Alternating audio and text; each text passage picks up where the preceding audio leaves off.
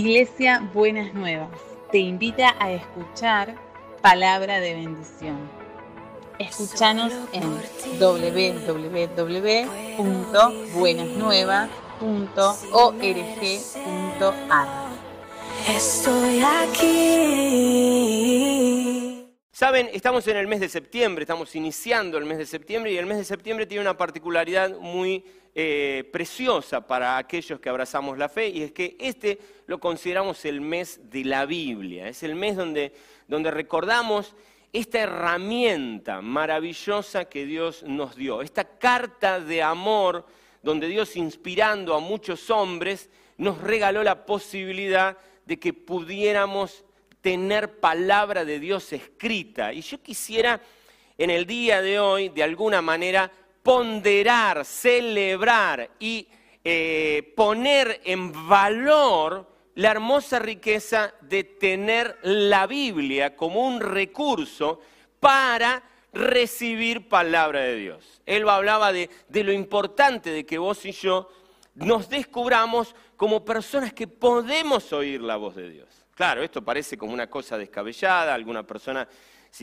cuando se lo decís, algunas personas te van a decir, bueno, vos estás delirando, estás escuchando voces, no sé qué cosa, pero la verdad es que en el paradigma de la fe, vos y yo podemos escuchar palabra de Dios. Y yo quisiera pedirte antes que nada que abraces con una profunda convicción de fe de que eso es posible para tu experiencia de vida. ¿Está bien? Es decir, de alguna manera a mí me gustaría que en este momento vos estuvieras diciéndote, yo puedo escuchar palabra de Dios. Es para mí también, ¿no? Pero lo interesante es que en este mes recordamos a la Biblia, que quizás es una herramienta privilegiada para abrazar lo que tiene que ver con la palabra de Dios. A decir verdad, esta es, una celebración que tenemos en el mundo hispano porque recordamos la traducción de la Biblia como palabra de Dios eh, al español, ¿sí? ya sea eh, eh, especialmente a través de un precioso hermano que se llamaba Reina, ¿no? que luego aparece un tal Varela y este... Valera, Valera. Varela es otro. ¿Vieron cómo aparecen los teólogos enseguida y dicen, Muy bien, muy bien los biblistas ahí. Y a partir de ahí nosotros tenemos esta versión que muchos de nosotros conocemos, que es la Reina Valera, ¿sí? Entonces, a partir de, eh, la traducción de Casiodoro de Reina, la primera traducción fue en septiembre de hace muchos años atrás y por eso hoy recordamos, eh, recordamos y celebramos este mes de la Biblia. Ahora bien, yo quisiera en el día de hoy que pensemos un poquito en el valor de las escrituras y meditemos juntos en la palabra de Dios. Romanos 12, capítulo 1, eh, perdón, capítulo 12, versículo 1 y 2, dice algo que para mí es más que interesante, a mí siempre me gusta, yo digo que si hay un versículo para que vos te memorices es este, te lo voy a leer en la nueva versión internacional, dice, por lo tanto, hermanos, tomando en cuenta la misericordia de Dios, les ruego a cada uno de ustedes, en adoración espiritual, ofrezca su cuerpo como sacrificio vivo, santo y agradable a Dios no se amolden al mundo actual, sino sean transformados mediante la renovación de su mente. Así podrán comprobar cuál es la voluntad de Dios, buena, agradable y perfecta. Este es un versículo, quizás es uno de mis versículos favoritos o de mis pasajes favoritos. Y a mí me encanta, Elba lo nombró de alguna manera, así como a la pasadita a lo largo de su mensaje del domingo pasado, pero yo quisiera que vos vieras aquí lo que tiene que ver con una lógica de Dios. Dios dice, miren, en el sistema en el que nosotros vivimos, muchas veces, sin darnos cuenta, nos vamos como amoldando y abrazamos principios, valores, que empezamos a abrazarlos como si fueran reales, si fueran genuinos y fueran efectivos para la vida. Y muchas veces no nos damos cuenta y esos valores y esos principios no tienen nada de efectivo, no tienen nada de positivo para tu vida y vos vivís en, ese, en esa dinámica casi por inercia. ¿Está bien? Eh, de repente mm, a vos te enseñaron, eh, vino un profeta y te cantó, el dinero no es todo, pero cómo ayuda, por ejemplo, ¿no es cierto? Y entonces uno empieza a vivir sobre ese principio, ¿no? Y hasta lo baila, digamos, ¿no es cierto? Cada casamiento llega el momento y lo, y lo baila, lo danza y lo corea, ¿no es cierto? así con todos los muchachos con las manos arriba, ¿no es cierto? Y uno empieza a vivir sobre ese principio. Empieza a vivir sobre el principio, un principio que es inmensamente materialista. Les cuento, no es un versículo bíblico, por las dudas. ¿Está bien? En la Biblia hay otro principio, que es mejor es dar que recibir. ¿no? Y la pregunta es sobre qué principios vivimos. Y a veces ni nos damos cuenta, pero esos principios se nos, se nos pegan, se nos acopian. Y son los principios de esta sociedad. Y déjame decirte algo, obviamente mi mensaje no es culpógino, ¿no? No, no, yo no vengo acá a condenarte porque algún principio de este sistema o de este mundo se te haya pegado. Lo que quiero es invitarte a revisar tu propia salud. Ayer, el viernes y ayer estuvimos con los jóvenes trabajando sobre un, tema en particular y algo que, remarcábamos es eh, el acercamiento de Jesucristo a tu vida es un acercamiento pro tu salud, es a favor de tu salud. Entonces, cuando Dios te quiere regalar a vos un principio o te quiere regalar un valor, no lo hace porque un día se levantó con el antojo de regalarte ese principio y ese valor y con ganas de que vos te sientas culpable si no abrazás ese principio o ese valor. Es el corazón amoroso de Dios que dice, te quiero saludable. Y así como un buen médico te recomienda que abandones ciertos alimentos y abraces otros, o un buen personal training te dice, mirá, afloja con el sedentarismo y ponete a hacer determinados ejercicios, y ninguno de nosotros pensamos, ¡ah, qué opresor! No, no me deja tirarme en la cama y mirar el cielo raso. No pensamos cuando el médico nos da una dieta que favorece nuestra salud, ¡ah, qué médico castrador! No, ¿por qué? Porque sabemos que esas recomendaciones son pro nuestra salud. Lo mismo pasa con Dios y lo mismo pasa con las escrituras. Cada principio y cada valor que están en las escrituras han sido pensados para tu bien, para tu salud. Y a mí me encantaría que vos pienses en eso. De alguna manera, el apóstol Pablo nos regala en estos dos versículos algo que para mí es muy lindo. Venía la relación con Dios venía la relación con Jesucristo. Deja que en esa relación preciosa, que es una relación de adoración, ¿por qué es una relación de adoración? Porque es una relación donde vos tomás sentido de la ubicación. Y vos decís, yo, humano, limitado, ignorante, dolido, desconocedor de muchas cosas, incapaz de muchas cosas, yo en esa posición. Él en la posición de un ser perfecto, totalmente sabio, totalmente amoroso. ¿Quién merece adoración? ¿Yo? ¿Qué voy a merecer adoración yo? No, pues yo puedo merecer muchas cosas, pero adoración no. ¿Quién merece adoración? Él, que es el ser sabio y amoroso que te creó y que en esa dinámica merece esto. Y por eso el apóstol Pablo dice, en adoración espiritual, ¿no? Y yo quisiera invitarte a que vos pienses en esto, en incorporarte a una relación con Jesús, o desarrollar y crecer en una relación con Jesús, donde vos con un sentido de ubicación decís, Señor, te necesito. Te necesito, necesito estar en diálogo con vos, necesito charlar con vos, necesito, necesito contemplarte, ¿no? serenarme, respirar profundo, buscar tu cara de alguna manera y tratar de conocerte mejor. Y yo quisiera, ¿qué, implica esto? Implica meterlo en agenda. No, otra vez, no desde un lugar dogmático, tenés que hacer el devocional todos los días y leer la Biblia tanto tiempo y orar tantas horas, porque si no, no vas a ser bendecido. No ese es el espíritu. El espíritu es encontrarte con el ser más maravilloso que existe. Imagínate, no sé, qué sé yo. Los que conocen a mi esposa, ¿Quién conociendo a mi esposa no quiere pasar tiempo con mi esposa? Es el problema que tengo yo, que después no tiene tiempo para mí. ¿Por qué? Porque es un ser que... Ahora, ¿qué es? ¿Un dogma pasar tiempo con mi esposa? ¿Es una obligación religiosa pasar tiempo con mi esposa? No, uno ¿por qué lo hace? Pues es encantadora la, la petiza. Entonces quiero pasar tiempo con ella. Simplemente eso. Lo mismo pasa con... ¿Por qué tenés que pasar tiempo contigo? No, tenés que pasar tiempo con Dios, porque si no pasás tiempo con Dios, va de onda esto que te voy a decir. Es una tontería, porque no hay nada más maravilloso. Entonces, mete en agenda a Dios. Pasás tiempo con tanta gente desagradable, que está en tu agenda. ¿Por qué no le metes en la agenda un poquito de Dios? Que de movida ya te digo que es mucho más agradable. De hecho, el apóstol Pablo se encarga de decirlo. La voluntad de Dios es buena, agradable y perfecta. ¿Qué hace pasando tiempo con gente que tiene una voluntad paupérrima? Invertí tiempo con Jesús.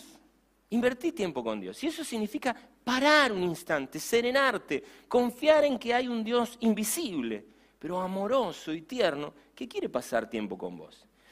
Y en esa contemplación hay un hecho más que hoy me encantaría que vos y yo pensemos. Y es el hecho de que en esa relación hay una relación donde el apóstol Pablo te invita a que haya este encuentro íntimo, este encuentro íntimo que, que puede hacer al final que Natalia reaccione y diga, vamos a llamar al 911 y vamos a buscar respuestas. Y que nos lleva a hacer las llamadas apropiadas en el momento apropiado.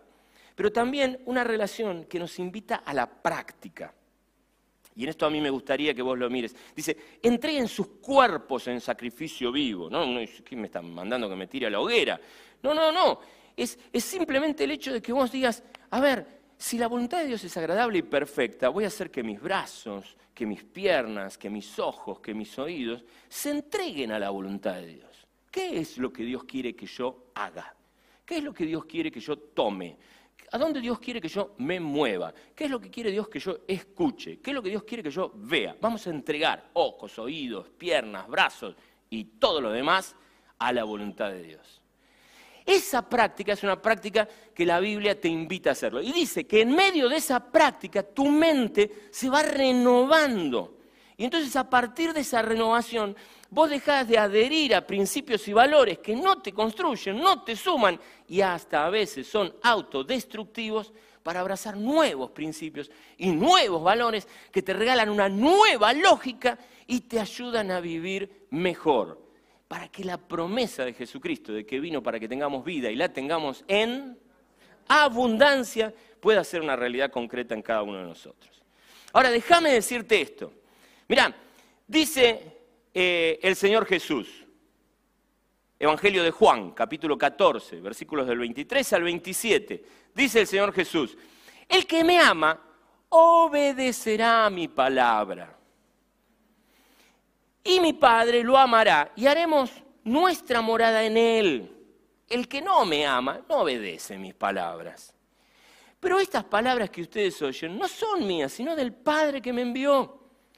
Todo esto lo digo ahora que estoy con ustedes. Pero el consolador, el Espíritu Santo, a quien el Padre enviará en mi nombre, les enseñará todas las cosas y les hará recordar lo que les he dicho.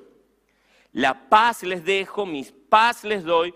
Ya yo no se las doy a ustedes como la da el mundo. No se angustien ni se acobarden. Fíjense cuánta riqueza hay en, este, en estas palabras de Jesús. Eh, precisamente él dice, miren, mi propuesta es distinta a la de este sistema, mi propuesta es distinta a la de este mundo. Cuando yo te doy paz es una cosa completamente distinta a la que te ofrece este mundo. Ahora, ¿cómo vas a recibir mi paz si no me conoces y no entras en una relación de amor conmigo? Y aquí es donde yo te invito, yo no sé qué es lo que te aproxima a Jesús, no sé qué es lo que te trajo acá. Pero mirá, recién Fernando lo decía acerca de la ofrenda. No ofrendes porque es una necesidad, porque es una imposición. Ofrenda por amor. ¿no?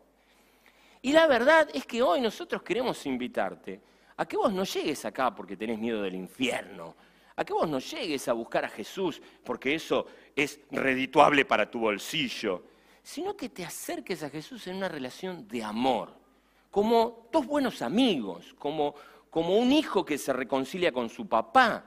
La Biblia hasta se anima a comparar la relación con Dios con la relación de pareja, con la relación matrimonial, una relación de amor.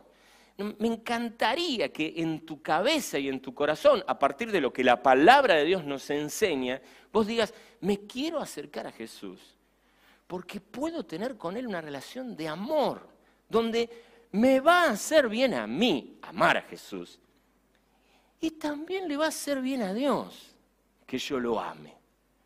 No, estoy convencido que a Dios no le cambia el amperímetro si lo amo o no lo amo. Pero Él desea que yo lo ame. A mí eso me honra, ¿no?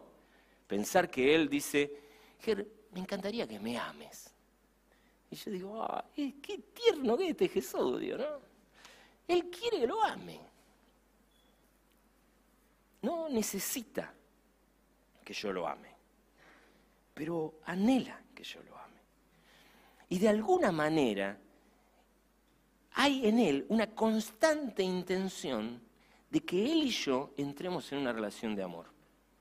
Ahora, yo quiero ayudarte a pensar en esto. La buena noticia es que esto no es solo para mí, obviamente.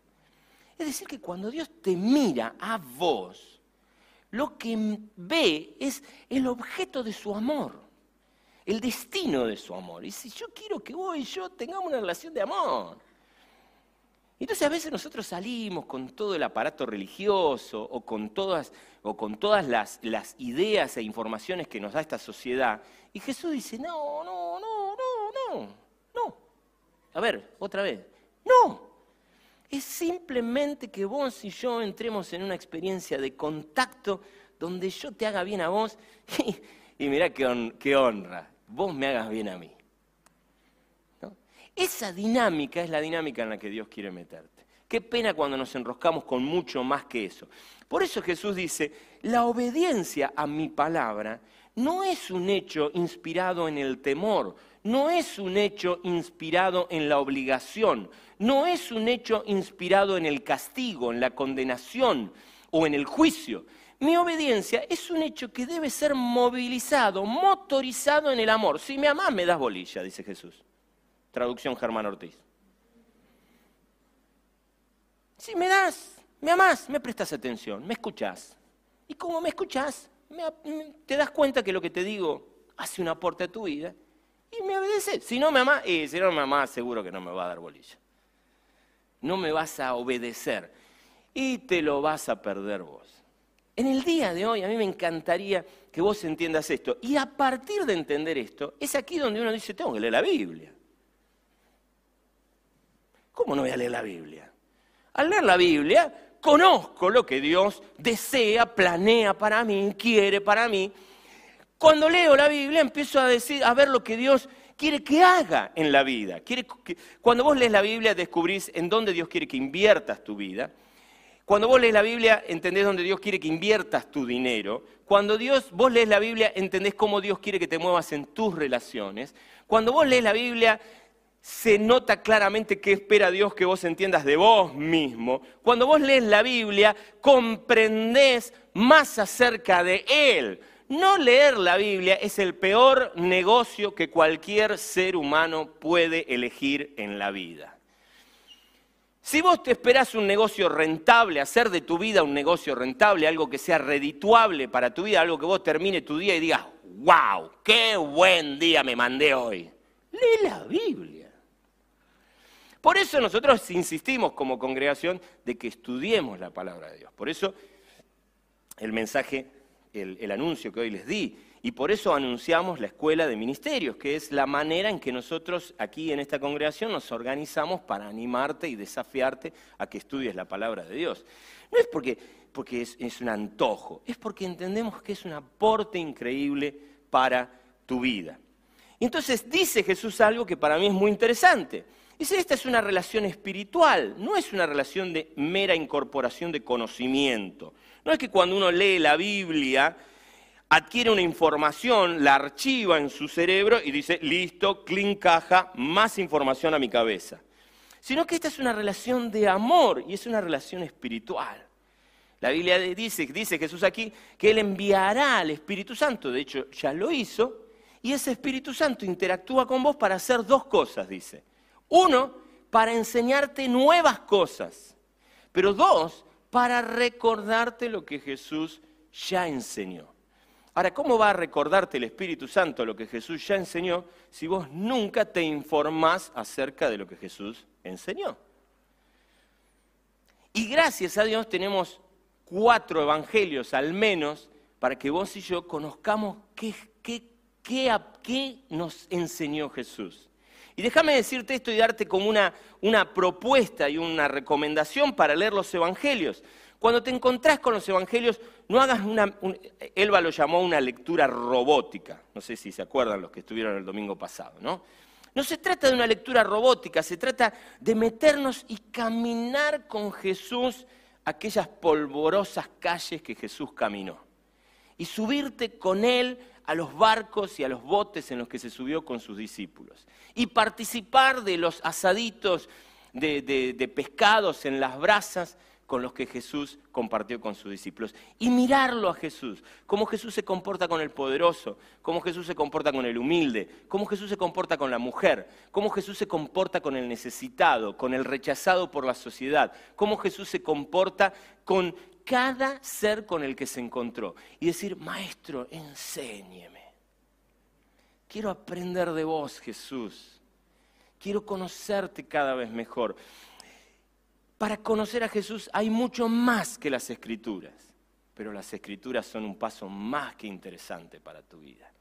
Y es tomar de aquellas cosas que Jesús nos enseñó.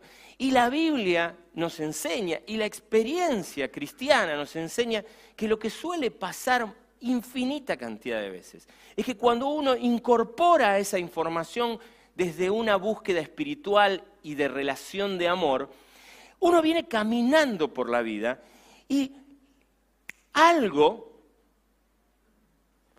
trae a tu memoria esas palabras. Entonces vos recordás cómo Jesús se comportó con esto y cómo Jesús reaccionó con esto. Y recordás un versículo bíblico y ese versículo bíblico, esa anécdota, esa historia, quizás no recuerdes el pasaje exacto, pero todo eso se incorpora a tu vida de una manera tal que te sirve para poner en práctica en tu vida cotidiana. Esa es la experiencia que el Señor Jesús está profetizando. Dice, viene un momento donde el Espíritu Santo les va a enseñar cosas nuevas y les va a recordar todo lo que yo les enseñé. Déjenme decirles algo, si no sos un ávido lector de la Biblia, lo primero que te déjame recomendarte es leer los Evangelios, encontrate con Jesús, apasionate con esas cosas difíciles por las que Jesús atravesó, descubrí cómo Jesús reacciona ante determinadas cosas, fíjate cómo actúa, absorbé toda esa experiencia maravillosa. Los Evangelios son una aventura apasionante que no te podés perder. Paréntesis, otra recomendación. Proverbios, 31 capítulos, un capítulo para cada día. Te lo recomiendo. Proverbios es, por momentos, hasta se vuelve un, libro humorístico, porque hay cosas que dan mucha gracia y que tienen un ribete muy irónico. Así que si te querés reír, llorar, apasionarte, aprender, eh, incorporar conocimientos importantes para tu vida, Proverbios, el capítulo del día. ¿Qué día es hoy? Cuatro, Proverbios cuatro, léetelo cuando vuelvas a tu casa. Ahora bien, Dice segunda Timoteo, mirá lo que va a decirle el apóstol Pablo al querido Timoteo en la segunda carta que le escribe, capítulo 3, desde el versículo 14 al 17. Pero tú permanece firme en lo que has aprendido y de lo cual estás convencido, pues sabes de quiénes lo aprendiste. Desde tu niñez conoces las sagradas escrituras que pueden darte la sabiduría necesaria para la salvación mediante la fe en Cristo Jesús. Toda la escritura es inspirada por Dios y útil para enseñar, para reprender, para corregir y para instruir en la justicia. Me encantaría subrayar esto, instruir en la justicia. Vos querés saber lo que es justo. Lee la Biblia, por favor te pido. Instruir en la justicia, a fin de que el siervo de Dios esté enteramente capacitado para toda buena obra. ¿No te interesa andar por la vida haciendo obras que sean buenas para vos y para quienes te rodean? Lee la Biblia. No es una recomendación dogmática, no es un consejo religioso, es una herramienta para vivir en otro nivel. En este sentido, me encanta eh, observar una cosa. El apóstol Pablo le dice, mirá, lo que fue útil para tu niñez, hoy es útil para tu liderazgo. Las escrituras son una herramienta que sirve para los niños, los preadolescentes y los adolescentes. Y sirve para el líder más destacado de la humanidad. como padres, déjenme desafiarlos a que instruyan a sus niños en las escrituras. Como padres, déjenme animarlos a que sean constantes en incluir a sus hijos en la escuela dominical. No por una cuestión de obligación, otra vez, porque le vas a estar haciendo un enorme favor a tu hijo. Yo no te quiero hacer sentir culpable, pero si amas a tu hijo, instruílo en la palabra de Dios. Así, tomalo con mucha onda. Instruílo en la palabra de Dios. Porque le va a servir ahora como niño y le va a servir cuando sea el líder más destacado del mundo. ¿Vos querés que tu hijo sea un líder destacado? Amén, dijo alguien. Instruílo en la palabra de Dios. No te quepa la menor duda de eso. Y el apóstol Pablo dice, Vos tenés la convicción de quién te enseñó esas cosas. Muy bien, porque este es otro elemento interesante. Rodeate de buenos maestros. Abrite a las preguntas cuando te encontrás con la palabra de Dios y te aparecen dudas, ¿no? Yo me acuerdo, me acuerdo, miren, aquí está el querido Andrés Varelli. Eh, algún momento afiebrado de mi adolescencia o de mi juventud, me encontré con un pasaje de la Biblia y dije, ¿qué es esto? No entendía nada, ¿no? Y ahí me subí en la ciudad de Campana a mi bicicleta y me fui hasta la casa de Juan Varelli, el papá de Andrés. Y golpeé ahí y dijo, Juan, y Juan me mira, ¿qué, pasó? ¿Qué, qué, haces acá? No, Juan, tengo una pregunta sobre la Biblia y necesito que vos me ayudes. ¿No? E, ese, ese deseo de comprender y de entender, pero porque al comprender y al entender las escrituras tenés pistas para vivir mejor. Y cuando se lo sumamos a la oración, en esto que tan claramente Fernando nos explicaba hace un momento, ese combo es un combo maravilloso. Y a partir de ahí podemos crecer en un montón de disciplinas espirituales. Pero déjame ponderarte el valor de que las escrituras se sumen en porciones abundantes a tu experiencia de todos los días. ¿sí? Y dice el apóstol Pablo, le dice a Timoteo, acordate, porque la Biblia es útil es útil, es útil. No idolatrizamos la Biblia, no caemos en la bibliolatría. Consideramos que la Biblia es una herramienta útil, dice el apóstol Pablo, es útil, te sirve. Es efectivo. Otro pasaje va a decir la palabra de Dios es viva y eficaz. ¿Qué significa eficaz? Que te sirve para la instrumentación diaria. Si vos te abstenés de, eh, leer, aprender, estudiar y comprender la Biblia, te estás perdiendo información inmensamente valiosa para todos los días de tu vida. El apóstol Pablo utiliza esta palabra que quiero rescatar. Es útil y dice, es útil para enseñar. ¿Querés aprender? La Biblia es un libro para que aprendas. Para reprender, sí, yo sé que te suena incómodo, suena incómodo que te reprendan, ya lo sé. Nadie se levanta a la mañana y dice, ay, hoy quiero que me reprendan. Sí, ya lo sé, ya lo sé. Pero déjame decirte algo, todo ser humano necesita en algún momento ser reprendido, porque muchas veces el ser reprendido es la única manera de ser encendido.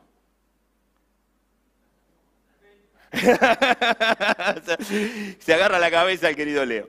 ¿Se entiende? La única manera que vos y yo podamos cobrar vigor en la vida es que alguien o algo de alguna manera toque tu puerta y te reprenda, te corrija.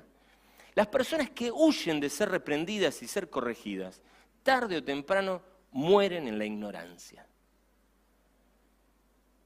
Yo quisiera animarte a que te amigues más con la idea de ser reprendido. Llegará el día que vos decís, che, eh, Germán, o Norberto, Elba, ¿en qué tendrías que reprenderme? Saben, en la maravillosa experiencia que he tenido de trabajar con jóvenes, algo que me honra enormemente es algunos jóvenes que vienen y me dicen, Ger, ¿cómo me ves? Si ves algo malo en mí, decímelo. Porque quiero aprender, quiero crecer. Y aunque a vos te parezca ilógico, hay muchos jóvenes que se acercan a sus líderes buscando ser reprendidos. ¿Cuál es el bendito número de edad que te hizo convencer de que vos ya no necesitas más eso? Todos lo necesitamos. Yo tengo personas en mi vida que vienen y me dicen, Ger, necesito hablar con vos. Y yo digo, "Oh". pero como cordero al matadero. Ahí voy y digo, Porque necesitamos eso. La palabra de Dios es útil para reprender, para corregir y para instruir en justicia. Definitivamente, y dice, y esto es útil para el que quiere servir a Dios, el que quiere entregar su cuerpo en sacrificio vivo, definitivamente necesita, eso. En este sentido, déjenme decirles algo que queremos entender desde, y queremos animarlos desde la pastoral. Nosotros creemos que la Biblia es un libro donde nosotros podemos cuestionarnos y discutir y charlar y dialogar y reflexionar juntos acerca de cómo lo interpretamos y de cómo lo ponemos en práctica. Pero no discutimos su contenido. Su contenido lo consideramos inspirado por el Espíritu de Dios. Claro, hay momentos que es difícil, porque la palabra de Dios muchas veces, la Biblia, muchas veces no es un libro tan sencillo de entender. Por eso la Biblia utiliza este- esta idea de rasquetear, profundizar en las escrituras. ¿Por qué? Porque hay veces que el, mensaje de las escrituras es tan claro que está en la superficie, pero muchas veces hay que profundizar más. No te puedes quedar con una lectura superficial de algunos pasajes. Tenés que entenderlo mejor. Pero no cuestionamos el contenido. ¿no? A mí me alarma cuando alguien, yo le digo, pero loco, la Biblia dice que el amor no deja de ser. Bueno, la Biblia dice tantas cosas. Eso para mí es, es terrible porque nos, nos- nos- nos deja sin marco, nos deja sin un marco de referencia. Entonces creemos cada uno lo que se le cante la gana creer. La Biblia te ayuda a tener ese marco de referencia. Y la Biblia muchas veces te va a animar a hacer cosas que te van a parecer descabelladas. Ama a tu enemigo. Bueno, amar al enemigo. ¿A quién se le ocurre semejante cosa? Bueno, la Biblia lo dice. Mejor es dar que recibir. ¿Qué va a ser mejor dar que recibir? Si vos le cuestionás el contenido, entonces tenemos un problema. Esposas honren a sus esposas. ¡Ay, que voy a honrar a mi esposo! Un cretino. Entonces, las estadísticas, y, y viceversa, ¿no? Esposos, amen a sus esposas. ¡Oh, que voy a amar a la bruja esta! O elegís moverte en función de las circunstancias, o elegís entender a la Biblia como un libro de revelación de sabiduría para vos. Y lo abrazás y no le cuestionás el contenido. Podés cuestionarle la interpretación. ¿Y cómo se interpreta esto de mejor es dar que recibir? ¿Cómo se interpreta honrar al cretino este? ¿Cómo se interpreta amar a la bruja esta? No sé. El amor no deja de ser. ¿Cómo que el amor no deja de ser? ¿Cómo se interpreta? No cuestionamos el contenido, cuestionamos la interpretación y nos preguntamos, ¿cómo se interpreta? Tengo que buscar cómo interpretarlo mejor. ¿Por qué? Porque el fin último de la palabra de Dios es para ser puesto en práctica. Y la pregunta que vos y yo tenemos que hacernos es, ¿cómo se lleva a la práctica lo que estamos leyendo en la Biblia? El fin último de que estudiemos la palabra de Dios no es que vos aumentes tu conocimiento sobre un texto antiguo. El fin último es que vos pongas en práctica lo que está ahí. Porque lo que pones en práctica definitivamente te lleva a vivir en mejores condiciones. Por eso buscamos maestros, porque decimos, che, este pasaje no me cierra a la hora de ponerlo en práctica, no sé cómo ponerlo en práctica, no termino de entenderlo, no quiero cuestionarlo porque lo entiendo palabra de Dios, pero sí quiero preguntarme cómo lo entiendo y cómo lo llevo a la práctica. Y en este sentido a mí me parece que es más importante que nunca que vos te incorpores en la búsqueda de la palabra de Dios, de la Biblia, y busques buenos maestros, sabios maestros. Tenemos un par de maestros eh, eh, de la palabra de Dios. A mí me encanta cuando se me acerca alguien y dice, mira, yo pensaba así, así, así, así, pero me encontré, por citarte a alguien, me encontré con Esther, me encontré con Fernando, me encontré con, con Fulanit, con, con, con Andrea Escames. Y ¡pluf! ¿no? se me abrió la cabeza. En- comprendí algo que hasta ahora no comprendía. Me guió en el conocimiento de la Biblia y de la palabra de Dios y ¡pruf! Aprendí algo que renovó mi vida, que me ayudó a vivir mejor, etcétera, etcétera, etcétera, etcétera. Y realmente esperamos que así suceda en tu vida. Por eso te invitamos a que lo hagas. Déjame leerte el último pasaje que quiero compartirte en el día de hoy. Hebreos 5, versículos 11 al 14 dice, sobre este tema tenemos mucho que decir, aunque es difícil explicarlo, porque ustedes lo que les entra por un oído les sale por el otro. Estaba enojado el autor de Hebreos. Tranquilo. En realidad, a estas alturas ya deberían ser maestros. Y sin embargo, si se necesitan a alguien, vuelva a enseñarles las verdades más elementales de las palabras de Dios. Oh, está, enojadísimo. Se puso picante, dicen los muchachos del Ministerio de Jóvenes. Las verdades más elementales de la palabra de Dios, dicho de otro modo, necesitan leche en vez de alimento sólido. Hasta con las metáforas se puso áspero. El que solo se alimenta de leche es inexperto en el mensaje de justicia. Es como un niño de pecho.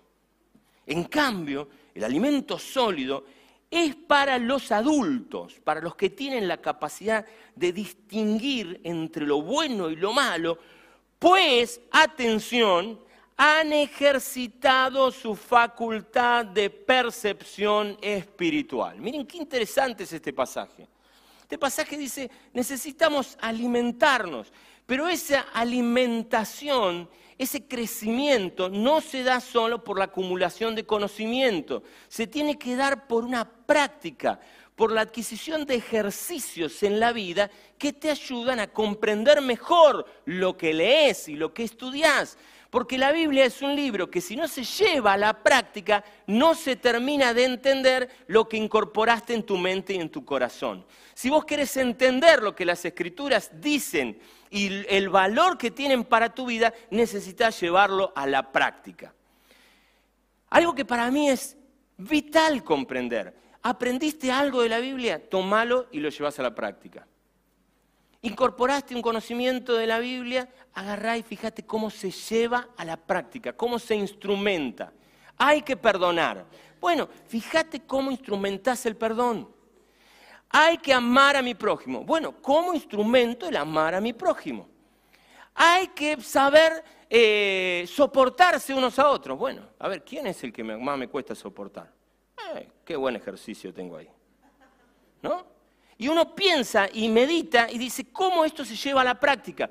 Cuando no llevamos a la práctica, no tenemos este ejercicio de que el autor de Hebreos llama el ejercicio de adquirir una facultad de percepción espiritual. Cuando vos no instrumentás la palabra de Dios, tu entendimiento espiritual se vuelve como pobre. Y en esa pobreza definitivamente te perdés un montón de cosas valiosas para tu vida. Déjenme darles dos ejemplos para, para terminar el día de hoy. En, este, en esta semana tuvimos la triste noticia del fallecimiento de Nelly. Nelly es una hermosa hermana que hemos tenido aquí hasta el domingo anterior a que, a que se fuera con el Señor. La hemos tenido aquí sentada entre nosotros. Es la mamá de Esther, la suegra de Hugo, la, la abuela de Jackie y de Joana. Eh, me tocó ir a oficiar el velatorio. No conocía mucho a Nelly, no tuve el honor de conocerla tanto a Nelly. Pero en el velatorio de Nelly pasó algo que fue llamativo. Había mucho llanto. Pero en un momento cuando empezamos a recordar historias de Nelly, apareció la sonrisa y hasta apareció la risa. ¿Por qué? Porque celebramos la vida de una mujer que habiendo conocido la palabra de Dios, la llevaba a la práctica. En su velatorio, todos los miembros de la familia agradecían la madre, la abuela y la bisabuela que Nelly era para ellos. Todos recordaban su servicio, su amor, su, su, incorporación al conocimiento de la palabra de Dios. Pero en el velatorio no solamente había familia, había vecinas que recordaban durante años cómo Nelly abría la puerta de su hogar para bendecirlas, acompañarlas, darles consejos y recomendaciones. Había compañeras de la escuela de Esther, de su hija, contando cómo Nelly las recibía y las adoptaba hasta como una mamá, le revisaba los, los, deberes y la acompañaba en hacer las tareas en el hogar. Y hasta había un muchacho que en su testimonio dijo, yo no tuve ni mamá ni abuela, Nelly fue mi mamá y mi abuela. Cuando hablamos de la práctica de la Biblia, no hablamos nada más ni nada menos de algo que también habló Elba, de la práctica del amor. El incorporar palabra de Dios no solamente debe ser un conocimiento adquirido en tu mente, debe ser algo que se instrumenta en todos los días. Y cuando te encontrás con la palabra de Dios, vas a descubrir que la mayor instrumentación del conocimiento bíblico es, el que, es la que te lleva al amor. En el día, en esta semana que pasó atrás, también tuvimos un episodio también muy triste entre nosotros. Uno de nuestros jóvenes de nuestra iglesia fue agredido para, sacarle el celular y la mochila, fue agredido este, horrible, feo, feo, feo, feo. Y, fue herido eh, eh, en, esa, en esa situación. En la semana estoy orando con otro adolescente, oro y, oramos por este muchacho. Y al orar por este muchacho, este chico, este adolescente que está orando conmigo, dice, Señor, y te pedimos que perdones y perdonamos a los agresores, porque son como ovejas que no tienen pastor, desamparados y dispersos. Y yo casi me pongo a llorar en ese momento. Y en mi intimidad, mirando como de reojo a este adolescente, lo miré al Señor y dije, Señor, marchad dos litros de leche para mí y un vacío al horno con papa para este muchacho. Porque conociendo la palabra de Dios, fue capaz de entender que esa palabra de Dios tenía una aplicación de amor para perdonar y comprender la realidad aún del agresor de uno de sus mejores amigos. Esa es la revolución de la palabra de Dios. Por eso es tan importante que desde niños incorporemos la palabra de Dios. Por eso es tan importante que la abracemos en nuestra vida adulta. Porque hace un cambio total y definitivo. Agradecemos a Dios. No idolatrizamos la Biblia, pero agradecemos a Dios por una herramienta preciosa que el Espíritu Santo hizo llegar a nuestras manos para enriquecernos y para nuestra salud. Oramos en gratitud en el día de hoy. Señor, hoy levantamos voz de gratitud porque hemos comprendido lo maravilloso de conocer tu palabra de Dios. Hoy quisiéramos, Señor, incorporarla de manera abundante a nuestras vidas. Hoy quisiéramos, Señor, que realmente vos nos invites a conocerla, a sondearla cada vez, más, cada vez mejor. En el día de hoy, Señor, vamos a celebrar la cena del Señor. Si la celebramos es porque el relato de la primera vez que lo hiciste está en la Biblia. Y nos enseñó ese relato que debíamos hacer memoria, memoria de lo que vos significaste, de tu sacrificio en la cruz y de tu resurrección. Hoy vamos a compartir el pan, Señor, y vamos a, compartir la copa. Y a compartir el pan, Señor, vamos a recordar y quizás hasta podemos llevar hoy nuestro pan a las personas que nos trajeron de tu palabra, aquellas personas que nos compartieron un versículo que hizo un clic en nuestra cabeza, aquellas personas que se sentaron con nosotros y nos instruyeron en la, en la palabra de Dios.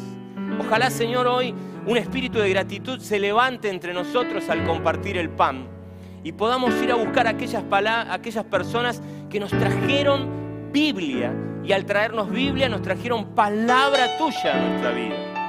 Y fue tan importante y tan valioso que podemos contarlo como un antes y un después, como algo que realmente hizo una diferencia en nosotros. En ese espíritu, Señor, hoy celebramos la cena. En ese espíritu hoy, Señor, compartimos el pan y compartimos la copa, agradeciéndote porque tu palabra, siempre viva y eficaz, ha llegado a nosotros para hacer una diferencia en nuestras vidas. Oramos en el nombre de Jesús. Amén y amén.